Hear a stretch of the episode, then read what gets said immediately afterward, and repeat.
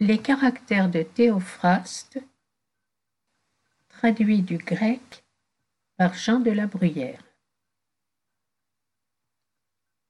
J'ai admiré souvent, et j'avoue que je ne puis encore comprendre, quelque sérieuse réflexion que je fasse, pourquoi toute la Grèce étant placée sous un même ciel, et les Grecs nourris et élevés de la même manière, il se trouve néanmoins si peu de ressemblance dans leurs mœurs.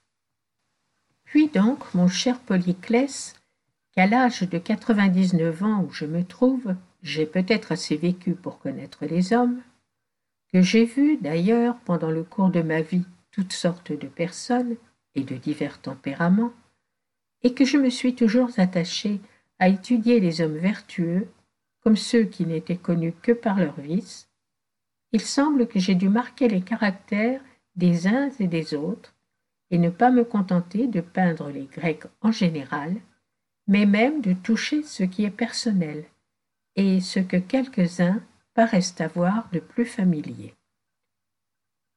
J'espère, mon cher Polyclès, que cet ouvrage sera utile à ceux qui viendront après nous.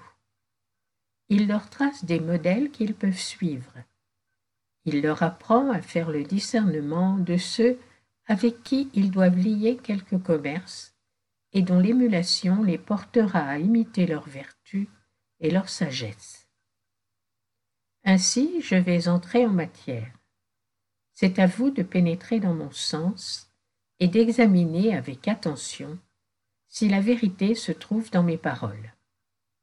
Et, sans faire une plus longue préface, je parlerai d'abord de la dissimulation je définirai ce vice, je dirai ce qu'est un homme dissimulé, je décrirai ses mœurs et je traiterai ensuite des autres passions suivant le projet que j'en ai fait.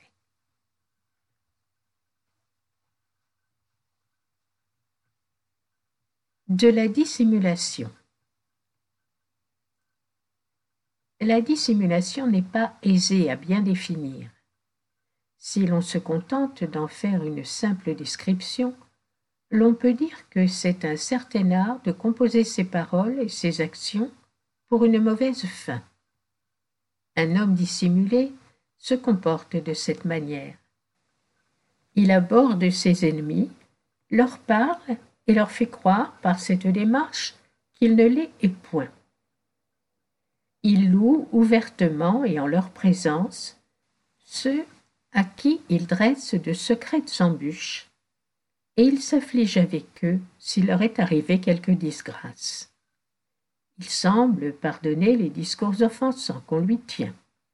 Il récite froidement les plus horribles choses qu'on lui aura dites contre sa réputation. Et il emploie les paroles les plus flatteuses pour adoucir ceux qui se plaignent de lui et qui sont aigris par les injures qu'ils en ont reçues. S'il arrive que quelqu'un l'aborde avec empressement, il feint des affaires et lui dit de revenir une autre fois. Il cache soigneusement tout ce qu'il fait, et à l'entendre parler, on croirait toujours qu'il délibère. Il ne parle point indifféremment, il a ses raisons pour dire tantôt qu'il ne fait que revenir de la campagne, tantôt qu'il est arrivé à la ville fort tard, et quelquefois qu'il est languissant, ou qu'il a une mauvaise santé.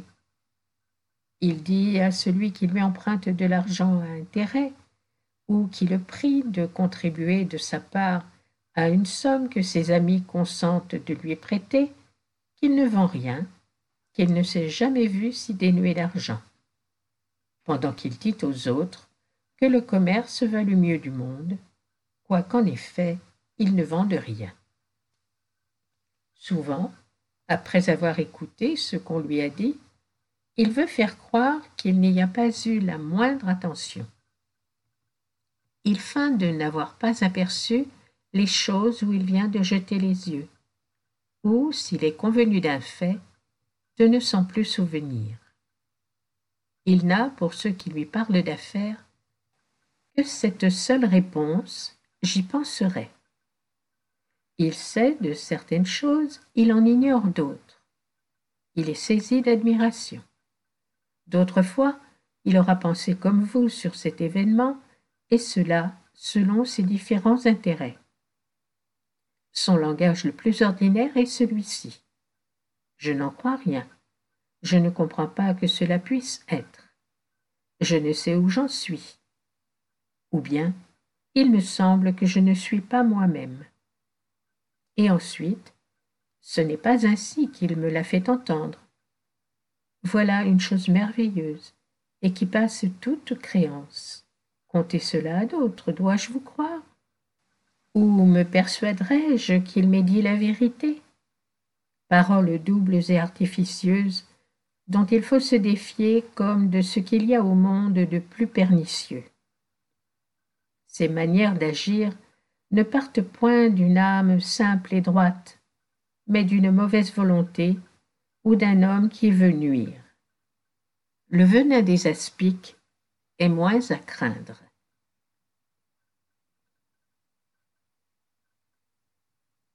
De la flatterie. La flatterie est un commerce honteux, qui n'est utile qu'aux flatteurs. Si un flatteur se promène avec quelqu'un dans la place, remarquez-vous, lui dit-il, comme tout le monde a les yeux sur vous? Cela n'arrive qu'à vous seul. Hier il fut bien parlé de vous, et l'on ne tarissait point sur vos louanges. Nous nous trouvâmes plus de trente personnes dans un endroit du portique et comme par la suite du discours l'on vint à tomber sur celui que l'on devait estimer le plus homme de bien de la ville, tous d'une voix commune vous nommèrent. Et il n'y en eut pas un seul qui vous refusât ses suffrages. Il lui dit mille choses de cette nature. Il affecte d'apercevoir le moindre duvet qui se sera attaché à votre habit, de le prendre et de le souffler à terre si par hasard le vent a fait voler quelques petites pailles sur votre barbe ou sur vos cheveux, il prend soin de vous les ôter. Et vous souriant, il est merveilleux, dit-il, combien vous êtes blanchi depuis deux jours que je ne vous ai pas vu. Et il ajoute, voilà encore, pour un homme de votre âge, assez de cheveux noirs. Si celui qu'il veut flatter prend la parole, il impose silence à tous ceux qui se trouvent présents, et il les force d'approuver aveuglément tout ce qu'il avance. Et dès qu'il a cessé de parler, il se récrie. Cela est dit le mieux du monde. Rien n'est plus heureusement rencontré. D'autres fois, s'il arrive à ce personnage de faire à quelqu'un une raillerie froide, il ne manque pas de lui applaudir d'entrer dans cette mauvaise plaisanterie. Et quoiqu'il n'ait nulle envie de rire, il porte à sa bouche l'un des bouts de son manteau, comme s'il ne pouvait se contenir et qu'il voulût s'empêcher d'éclater. Et s'il l'accompagne lorsqu'il marche par la ville, il dit à ceux qu'il rencontre dans son chemin de s'arrêter jusqu'à ce qu'il soit passé. Il achète des fruits et les porte chez ce citoyen. Il les donne à ses enfants en sa présence. Il les baise, il les caresse. Voilà, dit-il, de jolis enfants, et dignes d'un tel père. S'il sort de sa maison, il le suit. S'il entre dans une boutique pour essayer des souliers, il lui dit Votre pied est mieux fait que cela. Il l'accompagne ensuite chez ses amis ou plutôt il entre le premier dans leur maison et leur dit Un tel me suit et vient vous rendre visite. Et, retournant sur ses pas, Je vous annonçais, dit-il, et l'on se fait un grand honneur de vous recevoir. Le flatteur se met à tout sans hésiter, se mêle des choses les plus viles et qui ne conviennent qu'à des femmes. S'il est invité à souper, il est le premier des conviés à louer le vin. Assis à table le plus proche de celui qui fait le repas, il lui répète souvent En vérité, vous faites une chair délicate. Et, montrant aux autres l'un des mets qu'il soulève du plat, Cela s'appelle, dit-il, un morceau friand. Il a soin de lui demander s'il a froid, s'il ne voudrait point une autre robe, et il s'empresse de le mieux couvrir. Il lui parle sans cesse à l'oreille, et si quelqu'un de la l'interroge, il lui répond négligemment et sans le regarder, n'ayant des yeux que pour un seul. Il ne faut pas croire qu'au théâtre, il oublie d'arracher des carreaux des mains du valet qui les distribue, pour les porter à sa place, et l'y faire asseoir plus mollement. J'ai dû dire aussi qu'avant qu'il sorte de sa maison, il en loue l'architecture, se récrit sur toute chose, dit que les jardins sont bien plantés. Et s'il aperçoit quelque part le portrait du maître, où il soit extrêmement flatté, il est touché de voir combien il lui ressemble, et il l'admire comme un chef-d'œuvre. En un mot, le flatteur ne dit rien et ne fait rien au hasard. Mais il rapporte toutes ses paroles et toutes ses actions au dessein qu'il a de plaire à quelqu'un et d'acquérir ses bonnes grâces.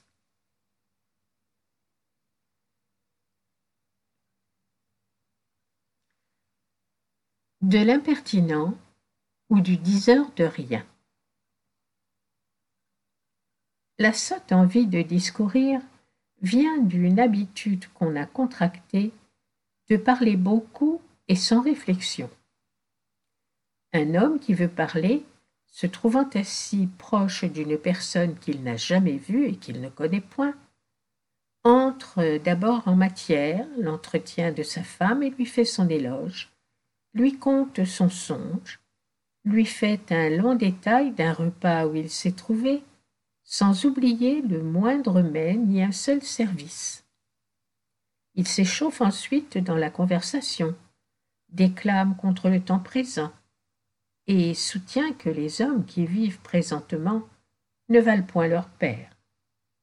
De là il se jette sur ceux qui se débitent au marché, sur la cherté du blé, sur le grand nombre d'étrangers qui sont dans la ville, il dit qu'au printemps où commencent les bacchanales, la mer devient navigable, qu'un peu de pluie serait utile au bien de la terre et ferait espérer une bonne récolte, qu'il cultivera son champ l'année prochaine et qu'il le mettra en valeur, que le siècle est dur et qu'on a bien de la peine à vivre. Il apprend à cet inconnu que c'est Damipus qui a fait brûler la plus belle torche devant l'autel de Cérès à la fête des mystères. Il lui demande combien de colonnes soutiennent le théâtre de la musique, quel est le quantième du mois? Il lui dit qu'il a eu la veille une indigestion. Et si cet homme à qui il parle a la patience de l'écouter, il ne partira pas d'auprès de lui. Il lui annoncera comme une chose nouvelle que les mystères se célèbrent dans le mois d'août, les apaturies au mois d'octobre, et à la campagne dans le mois de décembre, les bacchanales. Il n'y a avec de si grands causeurs qu'un parti à prendre, qui est de s'enfuir de toute sa force et sans regarder derrière soi, si l'on veut du moins éviter la fièvre. Car quel moyen de pouvoir tenir contre des gens qui ne savent pas discerner ni votre loisir, ni le temps de vos affaires?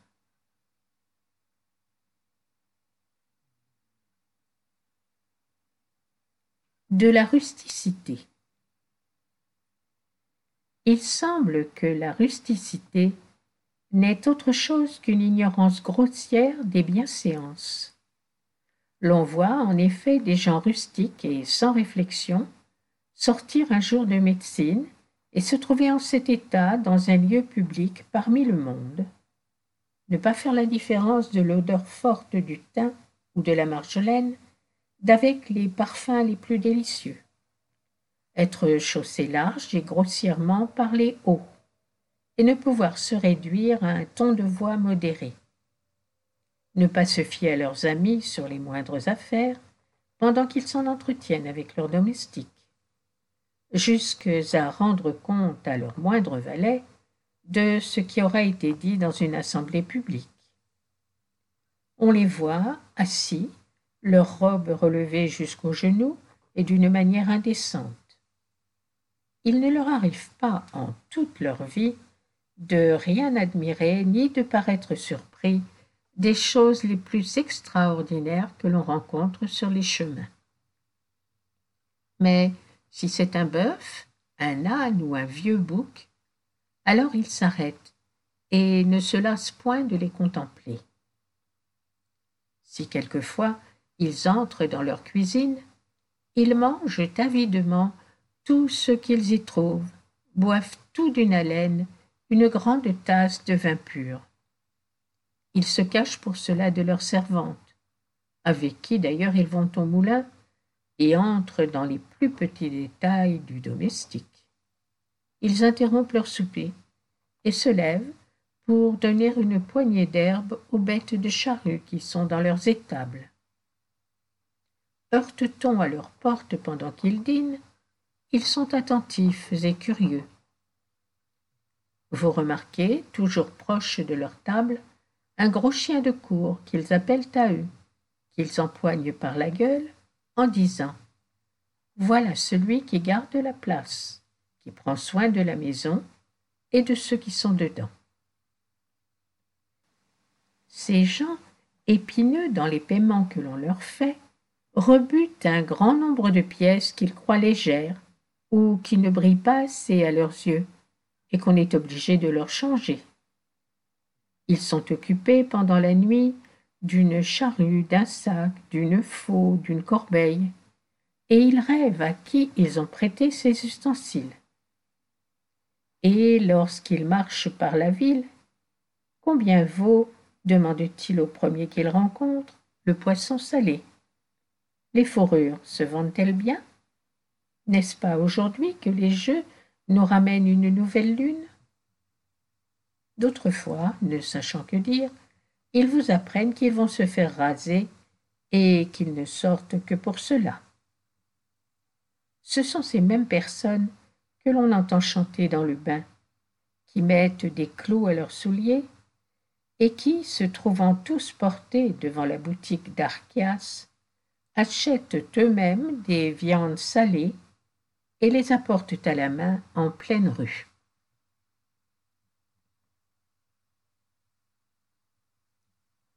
Du complaisant.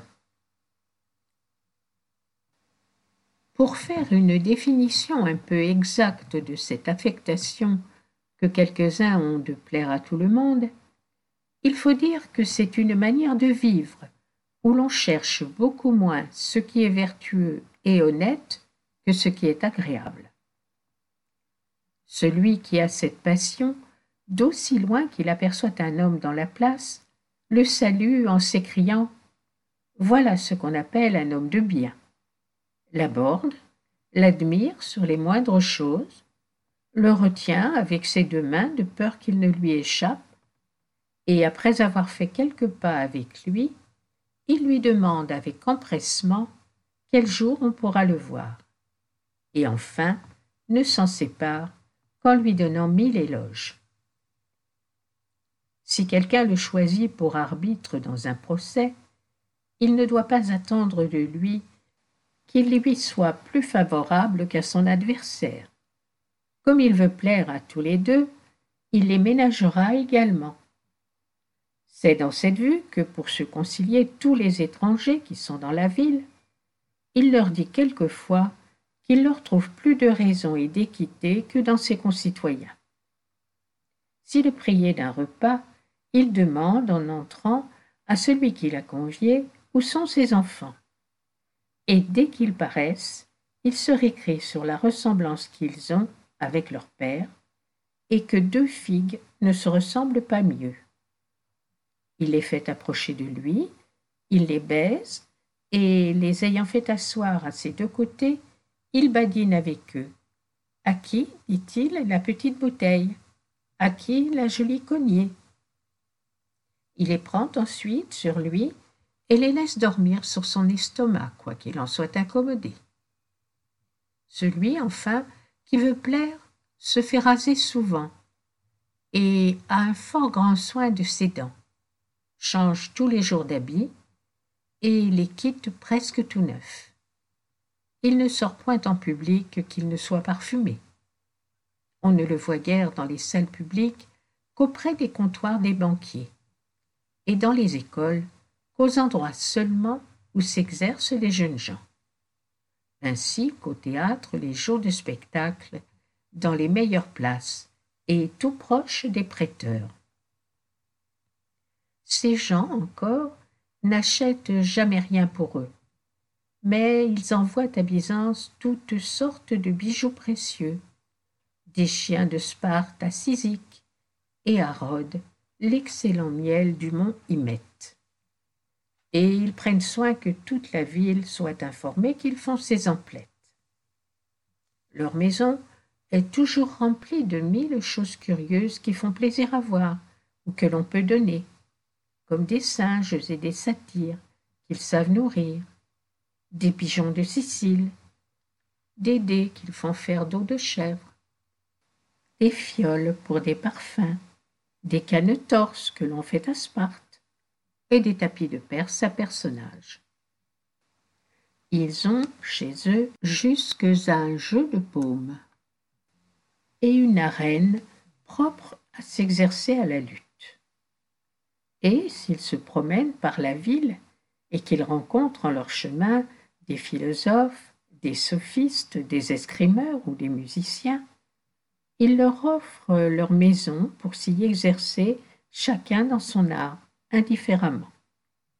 Ils se trouvent présents à ces exercices et, se mêlant avec ceux qui viennent là pour regarder, à qui croyez-vous qu'appartienne une si belle maison et cette arène si commode Vous voyez, ajoute-t-il, en leur montrant quelque homme puissant de la ville, celui qui en est le maître et qui en peut disposer.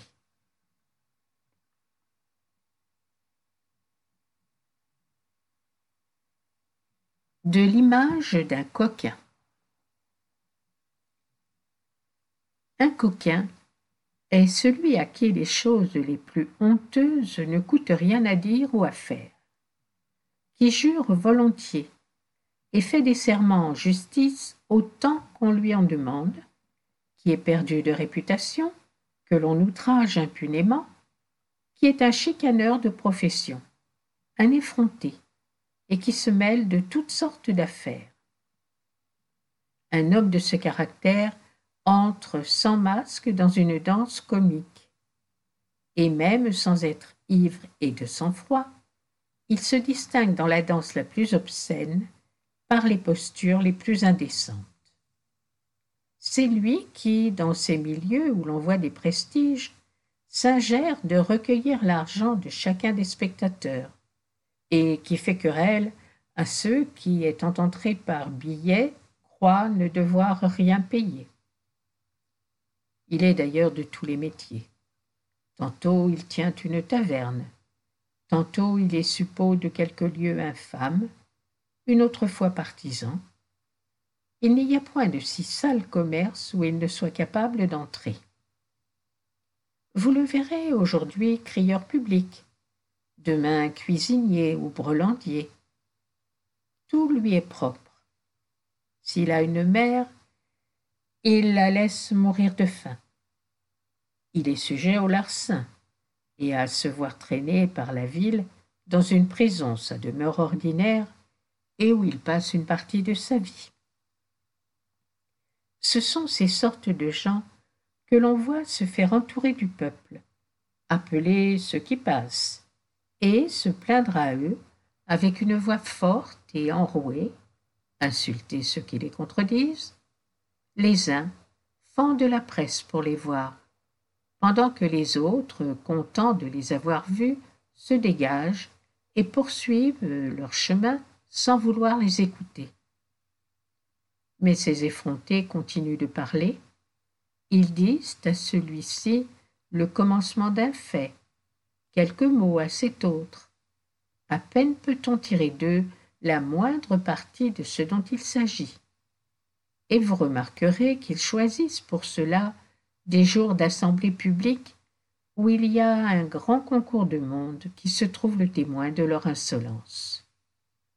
Toujours accablés de procès que l'on intente contre eux, ou qu'ils ont intenté à d'autres, de ceux dont ils se délivrent par de faux serments, comme de ceux qui les obligent de comparaître, ils n'oublient jamais de porter leur boîte dans leur sein et une liasse de papier entre leurs mains.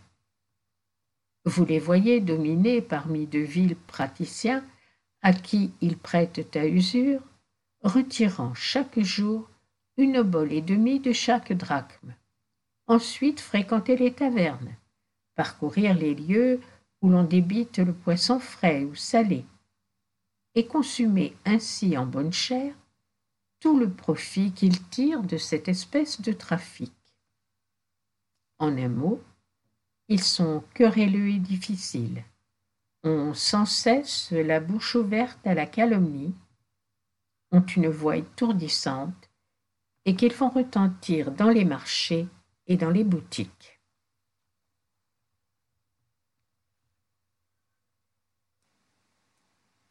Du grand parleur. Ce que quelques-uns appellent Babil est proprement une intempérance de langue qui ne permet pas à un homme de se taire. Vous ne comptez pas la chose comme elle est, dira quelqu'un de ces grands parleurs à quiconque veut l'entretenir de quelque affaire que ce soit. J'ai tout su, et si vous vous donnez la patience de m'écouter, je vous apprendrai tout. Et si cet autre continue de parler, vous avez déjà dit cela. Songez, poursuit-il, à ne rien oublier. Fort bien. Cela est ainsi, car vous m'avez heureusement remis dans le fait. Voyez ce que c'est que de s'entendre les uns les autres. Et ensuite, mais que veux-je dire? Ah, j'oubliais une chose. Oui, c'est cela même. Et je voulais voir si vous tomberiez juste dans tout ce que j'en ai appris. C'est par de telles ou semblables interruptions qu'il ne donne pas le loisir à celui qui lui parle de respirer.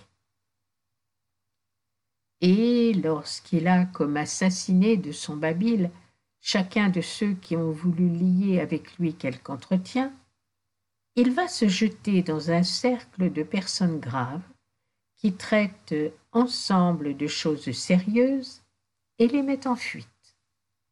De là, il entre dans les écoles publiques et dans les lieux des exercices, où il amuse les maîtres par de vains discours et empêche la jeunesse de profiter de leurs leçons.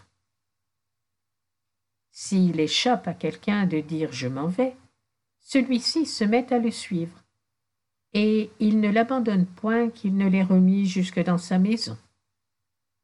Si par hasard il a appris ce qui aura été dit dans une assemblée de ville, il court dans le même temps le divulguer.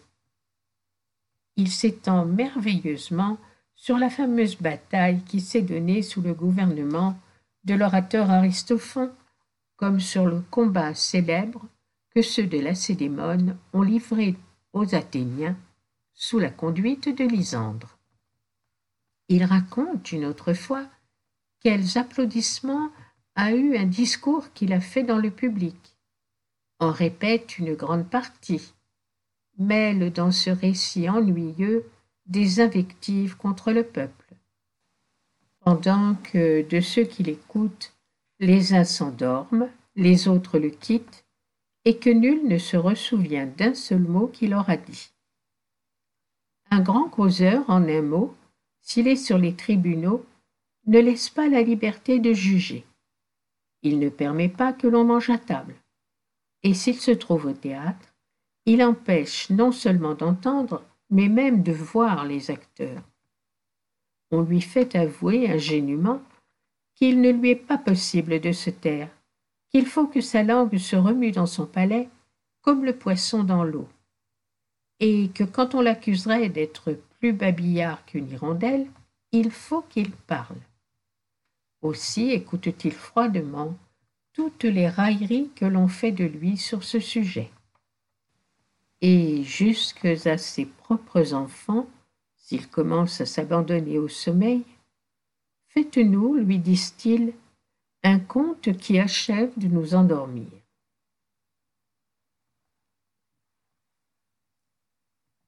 Du débit des nouvelles. Un nouvelliste ou un conteur de fables est un homme qui arrange selon son caprice ou des discours ou des faits remplis de fausseté, qui, lorsqu'il rencontre l'un de ses amis, compose son visage, et lui souriant. D'où venez-vous ainsi? lui dit-il. Que nous direz-vous de bon? N'y a-t-il rien de nouveau? Et, continuant de l'interroger, Quoi donc? N'y a-t-il aucune nouvelle? Cependant, il y a des choses étonnantes à raconter. Et sans lui donner le loisir de lui répondre, Que dites-vous donc? poursuit-il. N'avez-vous rien entendu par la ville? Je vois bien que vous ne savez rien, et que je vais vous régaler de grandes nouveautés. Alors, ou c'est un soldat, ou le fils d'Asté, le joueur de flûte, ou Licon, l'ingénieur, tous les gens qui arrivent fraîchement de l'armée, de qui il sait toutes choses. Car il allègue pour témoin de ce qu'il avance des hommes obscurs qu'on ne peut trouver pour les convaincre de fausseté. Il assure donc que ces personnes lui ont dit que le roi et Percon ont gagné la bataille et que Cassandre, leur ennemi, est tombé vif entre leurs mains. Et lorsque quelqu'un lui dit Mais en vérité cela est-il croyable? Il lui réplique que cette nouvelle se crie et se répand par toute la ville que tous s'accordent à la même chose, que c'est tout ce qui se raconte du combat et qu'il y a eu un grand carnage. Il ajoute qu'il a lu cet événement sur le visage de ceux qui gouvernent, qu'il y a un homme caché chez l'un de ces magistrats depuis cinq jours entiers, qui revient de la Macédoine, qui a tout vu et qui lui a tout dit. Ensuite, interrompant le fil de sa narration, que pensez-vous de ce succès? demande-t-il à ceux qui l'écoutent. Pauvre Cassandre, malheureux prince, s'écrie-t-il d'une manière touchante. Voyez ce que c'est que la fortune, car enfin Cassandre était puissant, et il avait avec lui de grandes forces. Ce que je vous dis, poursuit-il, est un secret qu'il faut garder pour vous seul pendant qu'il court par toute la ville le débiter à qui le veut entendre. Je vous avoue que ces dix heures de nouvelles me donnent de l'admiration et que je ne conçois pas quelle est la fin qu'il se propose, car pour ne rien dire de la bassesse qu'il y a à toujours mentir, je ne vois pas qu'il puisse recueillir le moindre fruit de cette pratique. Au contraire, il est arrivé à quelques-uns de se laisser voler leurs habits dans un bain public, pendant qu'ils ne songeaient qu'à rassembler autour d'eux une foule de peuple et à lui conter des nouvelles. Quelques autres, après avoir vaincu sur mer et sur terre dans le portique, ont payé l'amende pour n'avoir pas comparu à une cause appelée. Enfin, il s'en est trouvé qui, le jour même qu'ils ont pris une ville, du moins par leurs beaux discours, ont manqué de dîner. Je ne crois pas qu'il n'y ait rien de si misérable que la condition de ces personnes. Car quelle est la boutique, quel est le portique, quel est l'endroit d'un marché public où ils ne passent pas tout le jour à rendre sourds ceux qui les écoutent ou à les fatiguer par leurs mensonges? de l'effronterie causée par l'avarice.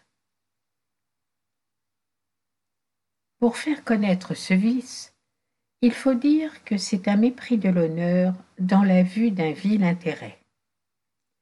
Un homme que l'avarice rend effronté ose emprunter une somme d'argent à celui à qui il en doit déjà, et qui lui retient avec injustice le jour même qu'il aura sacrifié au Dieu, Au lieu de manger religieusement chez soi une partie des viandes consacrées, il les fait saler pour lui servir dans plusieurs repas, et va souper chez l'un de ses amis.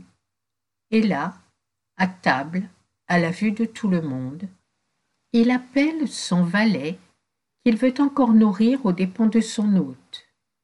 Et, lui coupant un morceau de viande qu'il met sur un quartier de pain, Tenez, mon ami, lui dit-il, faites bonne chère. Il va lui-même au marché acheter des viandes cuites, et avant que de convenir du prix, pour avoir une meilleure composition du marchand, il lui fait ressouvenir qu'il lui a autrefois rendu service. Il fait ensuite peser ses viandes, et il en entasse le plus qu'il peut. S'il en est empêché par celui qui les lui vend, il jette du moins quelque os dans la balance. Si elle peut tout contenir, il est satisfait.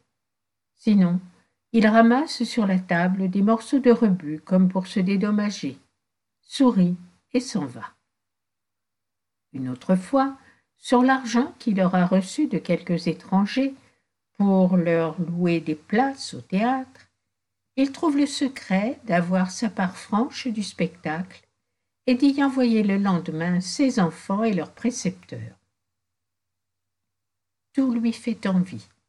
Il veut profiter des bons marchés et demande hardiment, au premier venu, une chose qu'il ne vient que d'acheter.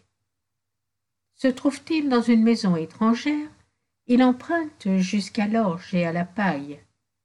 Encore faut-il que celui qui les lui prête fasse les frais de les faire porter chez lui. Cet effronté, en un mot, entre sans payer dans un bain public, et là, en présence du baigneur qui crie inutilement contre lui, prenant le premier vase qu'il rencontre, il le plonge dans une cuve d'airain qui est remplie d'eau, se la répand sur tout le corps. Me voilà lavé, ajoute-t-il, autant que j'en ai besoin. Et, sans en avoir obligation à personne, remet sa robe et disparaît.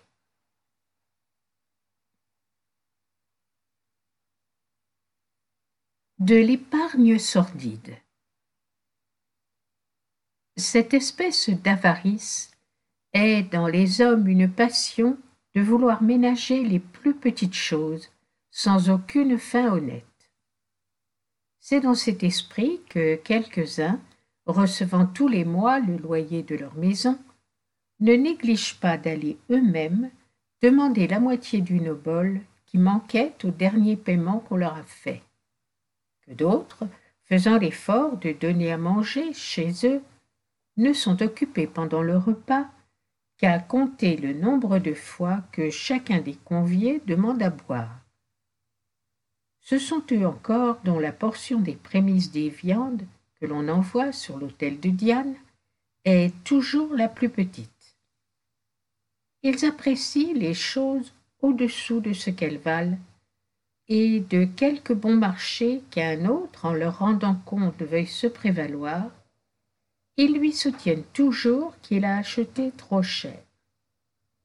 Implacable à l'égard d'un valet qui aura laissé tomber un pot de terre, ou cassé par malheur quelque vase d'argile, ils lui déduisent cette perte sur sa nourriture. Mais si leurs femmes ont perdu seulement un denier, il faut alors renverser toute une maison, déranger les lits, transporter les coffres, et chercher dans les recoins les plus cachés.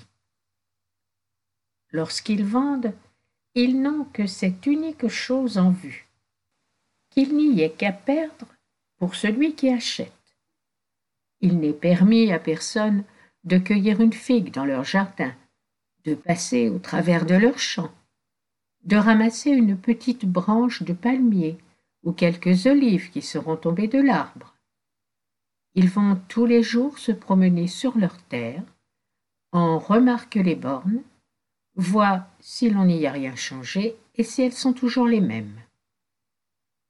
Ils tirent intérêt de l'intérêt même, et ce n'est qu'à cette condition qu'ils donnent du temps à leurs créanciers. S'ils ont invité à dîner quelques-uns de leurs amis, et qui ne sont que des personnes du peuple, ils ne feignent point de leur faire servir un simple hachis, et on les a vus souvent aller eux-mêmes au marché pour ces repas, y trouver tout trop cher, et en revenir sans rien acheter. Ne prenez pas l'habitude, disent-ils à leurs femmes, de prêter votre sel, votre orge, votre farine, ni même du cumin, de la marjolaine, des gâteaux pour l'autel, du coton, de la laine, car ces petits détails ne laissent pas de monter à la fin d'une année à une grosse somme. Ces avares, en un mot, ont des trousseaux de clés rouillés dont ils ne se servent point, des cassettes où leur argent est en dépôt qu'ils n'ouvrent jamais, et qu'ils laissent moisir dans un coin de leur cabinet. Ils portent des habits qui leur sont trop courts et trop étroits. Les plus petites fioles contiennent plus d'huile qu'il n'en faut pour les oindre. Ils ont la tête rasée jusqu'au cuir, se déchaussent vers le milieu du jour pour épargner leurs souliers, vont trouver les foulons pour obtenir d'eux de ne pas épargner la craie dans la laine qu'ils leur ont donnée à préparer, afin, disent-ils, que leur étoffe se tache moins.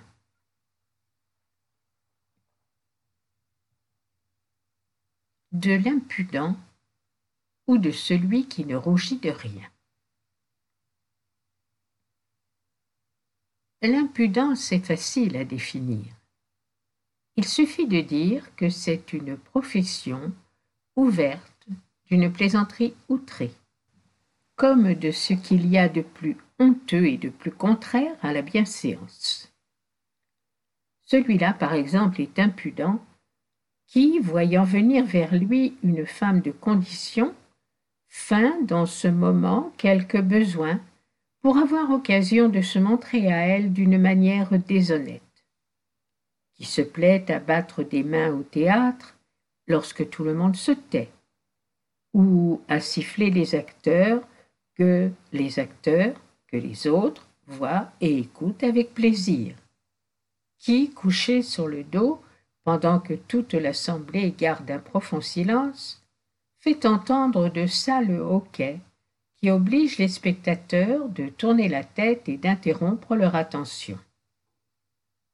Un homme de ce caractère achète en plein marché des noix, des pommes, toutes sortes de fruits, les mange cause debout avec la fruitière, appelle par leur nom ceux qui passent sans presque les connaître, en arrête d'autres qui courent par la place et qui ont leurs affaires.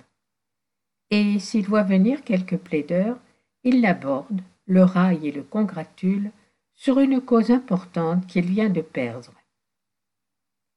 Il va lui-même choisir de la viande et louer pour un souper des femmes qui jouent de la flûte et, montrant à ceux qu'il rencontre ce qu'il vient d'acheter, il les convie, en riant, de venir manger. On le voit s'arrêter devant la boutique d'un barbier ou d'un parfumeur, et là, annoncer qu'il va faire un grand repas et s'enivrer. Si quelquefois il vend du vin, il le fait mêler pour ses amis comme pour les autres sans distinction. Il ne permet pas à ses enfants d'aller à l'amphithéâtre avant que les jeux soient commencés et lorsqu'on paye pour être placé, mais seulement sur la fin du spectacle et quand l'architecte néglige les places et les donne pour rien. Étant envoyé avec quelques autres citoyens en ambassade, il laisse chez soi la somme que le public lui a donnée pour faire les frais de son voyage et emprunte de l'argent de ses collègues. Sa coutume alors est de charger son valet de fardeaux au-delà de ce qu'il en peut porter, et de lui retrancher cependant de son ordinaire. Et comme il arrive souvent que l'on fait dans les villes des présents aux ambassadeurs, il demande sa part pour la vendre. Vous m'achetez toujours, dit-il au jeune esclave qui le sert dans le bain, une mauvaise huile et qu'on ne peut supporter et il se sert ensuite de l'huile d'un autre et épargne la sienne. Il envie à ses propres valets qui le suivent la plus petite pièce de monnaie qu'ils auront ramassée dans les rues. Et il ne manque point d'en retenir sa part avec ce mot. Mercure est commun. Il fait pis. Il distribue à ses domestiques leurs provisions dans une certaine mesure, dont le fond, creux par-dessous, s'enfonce en dedans et s'élève comme en pyramide. Et, quand elle est pleine, il la rase lui-même avec le rouleau, le plus près qu'il peut. De même, s'il paye à quelqu'un trente mines qu'il lui doit, il fait si bien qu'il y manque quatre drachmes dont il profite. Mais dans ces grands repas où il faut payer toute une tribu, il fait recueillir par ceux de ses domestiques qui ont soin de la table le reste des viandes qui ont été servies pour lui en rendre compte. Il serait fâché de leur laisser une rave à demi mangée.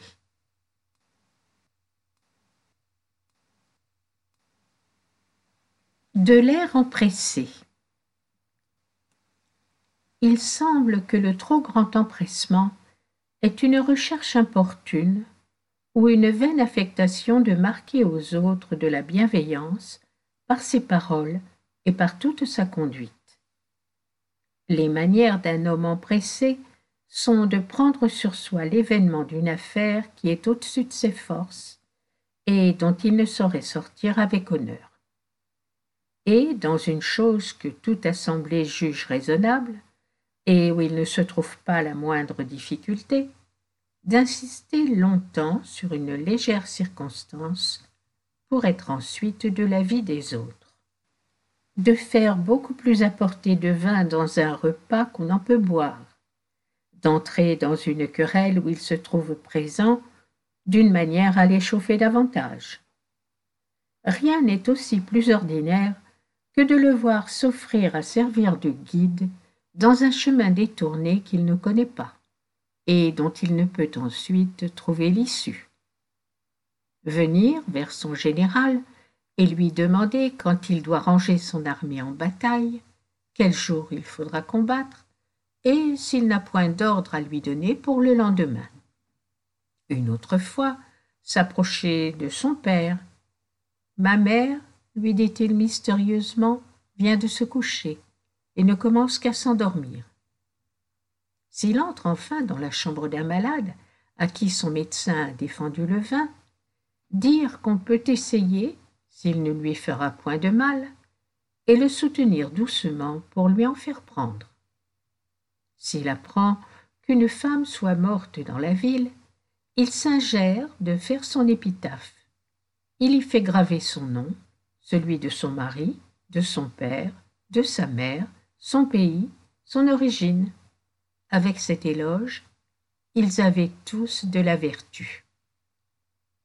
S'il est quelquefois obligé de jurer devant des juges qui exigent son serment, ce n'est pas, dit-il en perçant la foule pour paraître à l'audience, la première fois que ça m'est arrivé. de la stupidité. La stupidité est en nous une pesanteur d'esprit qui accompagne nos actions et nos discours. Un homme stupide ayant lui-même calculé avec des jetons une certaine somme, demande à ceux qui le regardent faire à quoi elle se monte. S'il est obligé de paraître dans un jour prescrit devant ses juges pour se défendre dans un procès qu'on lui fait, il l'oublie entièrement et part pour la campagne. Il s'endort à un spectacle et ne se réveille que longtemps après qu'il est fini et que le peuple s'est retiré. Après s'être rempli de viande le soir, il se lève la nuit pour une indigestion, va dans la rue se soulager, ou il est mordu d'un chien du voisinage. Il cherche ce qu'on vient de lui donner et qu'il a mis lui-même dans quelque endroit où souvent il ne peut le retrouver. Lorsqu'on l'avertit de la mort de l'un de ses amis afin qu'il assiste à ses funérailles, il s'attriste, il pleure, il se désespère, et, prenant une façon de parler pour une autre, à la bonne heure, ajoute-t-il, ou une pareille sottise. Cette précaution qu'ont les personnes sages de ne pas donner sans témoin de l'argent à leurs créanciers, il l'a pour en recevoir de ses débiteurs. On le voit quereller son valet, dans le plus grand froid de l'hiver, pour ne lui avoir pas acheté des concombres. S'il s'avise un jour de faire exercer ses enfants à la lutte ou à la course, il ne leur permet pas de se retirer, qu'ils ne soient tout en sueur et hors d'haleine. Il va cueillir lui-même des lentilles, les fait cuire, et, oubliant qu'il y a mis du sel, il les sale une seconde fois, de sorte que personne n'en peut goûter. Dans le temps d'une pluie incommode, et dont tout le monde se plaint, il lui échappera de dire que l'eau du ciel est une chose délicieuse. Et si on lui demande par hasard combien il a vu emporter de morts par la porte sacrée, autant, répond-il, pensant peut-être à de l'argent ou à des grains, que je voudrais que vous et moi en puissions avoir.